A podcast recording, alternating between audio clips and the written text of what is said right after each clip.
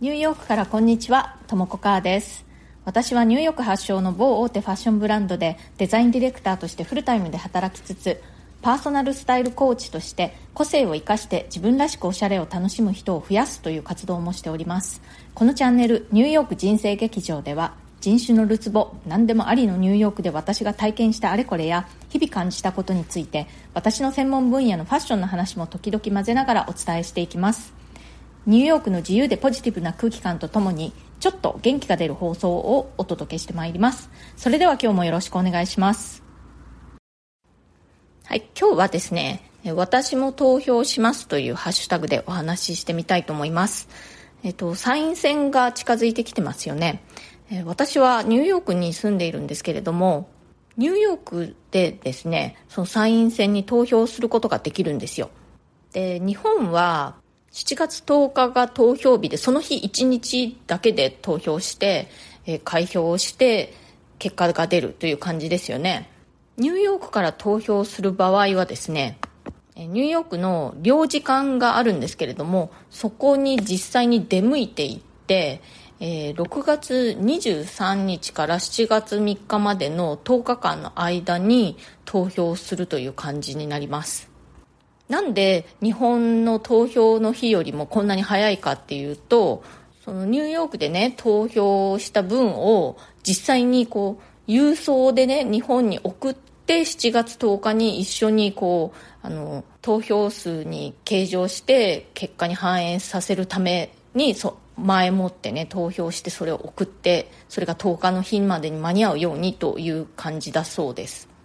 でねこの領事館での投票なんですけれどもその投票できる期間が10日間ぐらいあるんですけれどもあの夕方ね5時ぐらいに閉まっちゃうんですよ。だから私のようなそう会社員というかまああの9時5時的なまあ、私の場合もっと時間長いんですけれども、えー、そんな感じで仕事をしていると平日は投票に行けないんですよね。でもその10日間の間は土日も領事館がちゃんとね、開けといてくれてるんですよ、投票のために。なので、私のようにね、月金であの働いている人も行けるという感じになっています。で、これ、その投票期間中に、領事館に特に予約とかもしなくてね、いきなり出向いて投票できるんですけれども、一つね、注意事項というか、それは、前もって、在外選挙人証っていうのをね、あの、申し込んで、ゲットしとかなきゃいけないんですよ。でその問題はその在外選挙人証っていうのを手に入れるためにねあの、ま、事前に申し込みをしとかなくちゃいけないんですけれどもその申し込んでから手元にその在外選挙人証が届くまでにね23ヶ月かかっちゃうんですよだからおおなんか参院選だって言って投票しようって今思い立って在外選挙認証を申し込んでもねもう遅いってことなんですね。だから何にもない時に前もってその選挙認証だけは申請してね手に入れとかなくちゃいけないんですよ。で1回それ手に入れたらもうそれずっと使えるのでいいんですけれどもそれをねあらかじめ申し込んで手に入れとかなくちゃいけないっていうのがねちょっとだけ面倒くさいですね。でその選挙認証を申し込む時も実際にねあの領事館に出向いていって申請しなくちゃいけないんですよ。だからまあ領事館の近くに住んでる人はいいですけれどもちょっと遠かったりすると結構面倒ですよね。なんかこういうのね全てオンラインで何かできるようになったりするともっと投票する人も増えたりするんじゃないかなと思うんですけれどもやっぱりセキュリティの面とかでねいろいろ難しいんでしょうかね。この在外選挙認証っていうのはですねあの実物はこう紙でできていてあんまりありがたみの感じられないというか本当になんか紙なんですよ単なる。で投票するとそこにこうあのスタンプを押してもらえるという感じになっていますで実際に領事館に行って投票する以外にも郵送での投票っていうのもできるんですけれどもその手続きがね結構面倒くさい感じなんですよね。私はその郵送でのやり方っていうのをやったことないんですけれどもやり方読んでみるとまずね投票用紙っていうのを郵送で請求しなくちゃいけなくてその請求するための用紙っていうのもまあそれはダウンロードできるみたいなんですけれどもとにかくそれをあの在外選挙認証と一緒に郵送して投票用紙を請求しなくちゃいけないんだそうです。で請求してその投投票用紙が送られてきたらそれに記入してでまたそれを郵送で送り返すっていう感じなんですけれどもなんだかねとっても面倒くさい感じがしてしまいました。こういうのね将来的にはオンライン化とかされるともっとね投票する人が増えるんじゃないかなという気がしますね。まあ今もそういった郵送でも OK だし実際に出向いていって投票する普通のやり方でも OK という感じなのでまあそれもキープしつつオンラインでの投票もできるみたいな感じになるとねいいんじゃないかなと思いますね。やっぱり全てオンラインにしてしまうとコンピューターが苦手な人とかまああの高齢の方だとかそういう方が結構また逆にね今度は難しくなってしまうのかなと思うので両方できるとねいいのかなと思います。で今ですねニューヨークではちょうどニューヨーク州知事選挙のための予備選というのをやってるんですね。で州知事選挙自体は11月なんですけれどもそのための予備選というのをやっていてでまあ、あのご存知かなとも思いますけれどもアメリカというのはその 2, 2大政党があるんですね。共和党と民主党というのがあってで、まあ、他にもなんかちっちゃい党とかもあるんですけれども、まあ、ほもう主にその2大政党ののどちらかが政権を取るという感じになっているんですけれども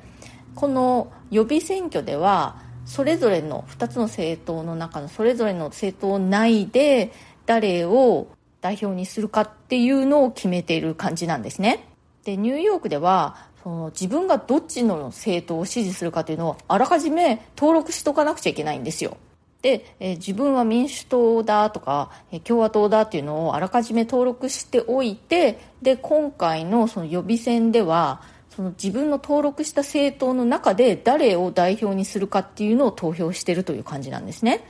でえー、11月にそれぞれの政党で選ばれた候補が一騎打ちという感じになるわけなんです。でその11月のもう最後の一騎打ちの時は自分の支持政党じゃない候補者に投票してもいいっていうことになっているんですよね。なんか不思議なルールなんですけれども。であの今お話ししたのはニューヨーク州でのルールということになっていて、まあ、州によってはねそうやって自分の政党っていうのを支持政党っていうのをあらかじめ登録しておかなくてもいいっていう州もあります。アメリカってね本当にこうやって州ごとにいろいろ法律とかが結構違うのがねなんか日本と違いますよね。日本だとそんなに県によって法律がいろいろ違うってあんまりないと思うんですけれどもアメリカはやっぱりこう合衆国ってって言ってるだけあって本当にね州の権限っていうのが強いんですよ。もう州が集まっているという感じなので州のその自立性というかね独立性が非常に強くてそれぞれの州で本当に法律が違ったりすることがあります。で私はアメリカに長く住んでいるんですけれども国籍は日本国籍をずっとキープしていてで日本は二重国籍を認めていないので私はアメリカ国籍は持っていないんですね。でアメリカの永住権というのは持っているんですけれども国籍はずっと日本のままなんですね。だからアメリカの選挙権っていうのは私はなくてまあでも結構ねもうこんなに長く住んでるのでいろいろアメリカの選挙の仕組みについてね分かるようになってきました。一つね、アメリカの選挙のやり方と日本の選挙のやり方で違う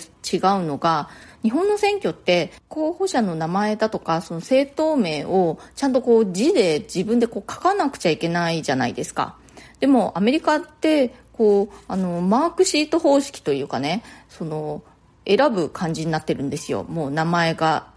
あってそこに。で、まあ、私はアメリカで投票したことがないので実際に見たことはないんですけれどもそうやってあの私の夫はアメリカ人なので聞いたりして知っているんですけれどもそれが結構大きな違いだなと思いました。アメリカではそのマークシート方式で名前がもう印刷されているところをマークしてそれを機械でスキャンするという感じみたいです。日本でもねその方式にしようとしたことがあったようなんですけれどもそうすると名前のね並び順で不公平が出るかもしれないとかいう問題とあとは誤字脱字とかが絶対にあってはいけないというので結構あのその用紙を作るのが大変だとかそんな感じで結局は今みたいなその名前をちゃんと全部自分で書くという方式に落ち着いているようなんですね。その日米の違いもちょっと面白いなと思っています。またいただいたコメントにお返事していきますね。2022年上半期私も進化せねばと思った刺激的な出会いあれこれにコメントいただきました CK さん CK さんはボイシーパーソナリティで、以前にね、私と対談させていただいたこともあったんですよね。で、それがきっかけでご本を読ませていただいたりなんかもして、非常に刺激を受けた方の一人という感じだったというお話をしたんですけれども、えー、コメント読みますね。わ、ともこさんに素敵な方々とご一緒にメンションいただけて光栄です。私も Voicy での素敵な出会いに感謝の上半期でした。またお話できるの楽しみにしてます。ということで、CK さんありがとうございます。ぜひね、またお話ししましょうね。で、えー、お聞きの皆さん、CK さんのチャンネルは、自分の人生を生きようという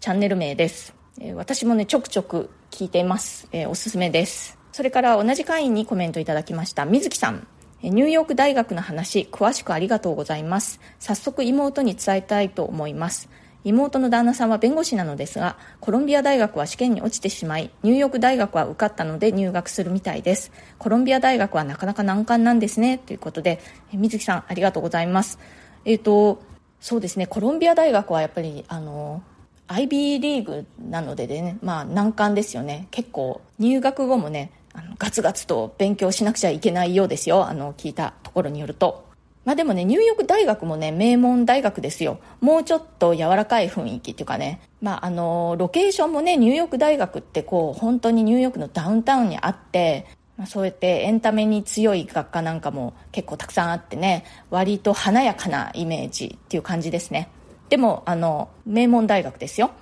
それからアメリカ人ってみんな投資しているのにコメントいただきました。テンテンさん。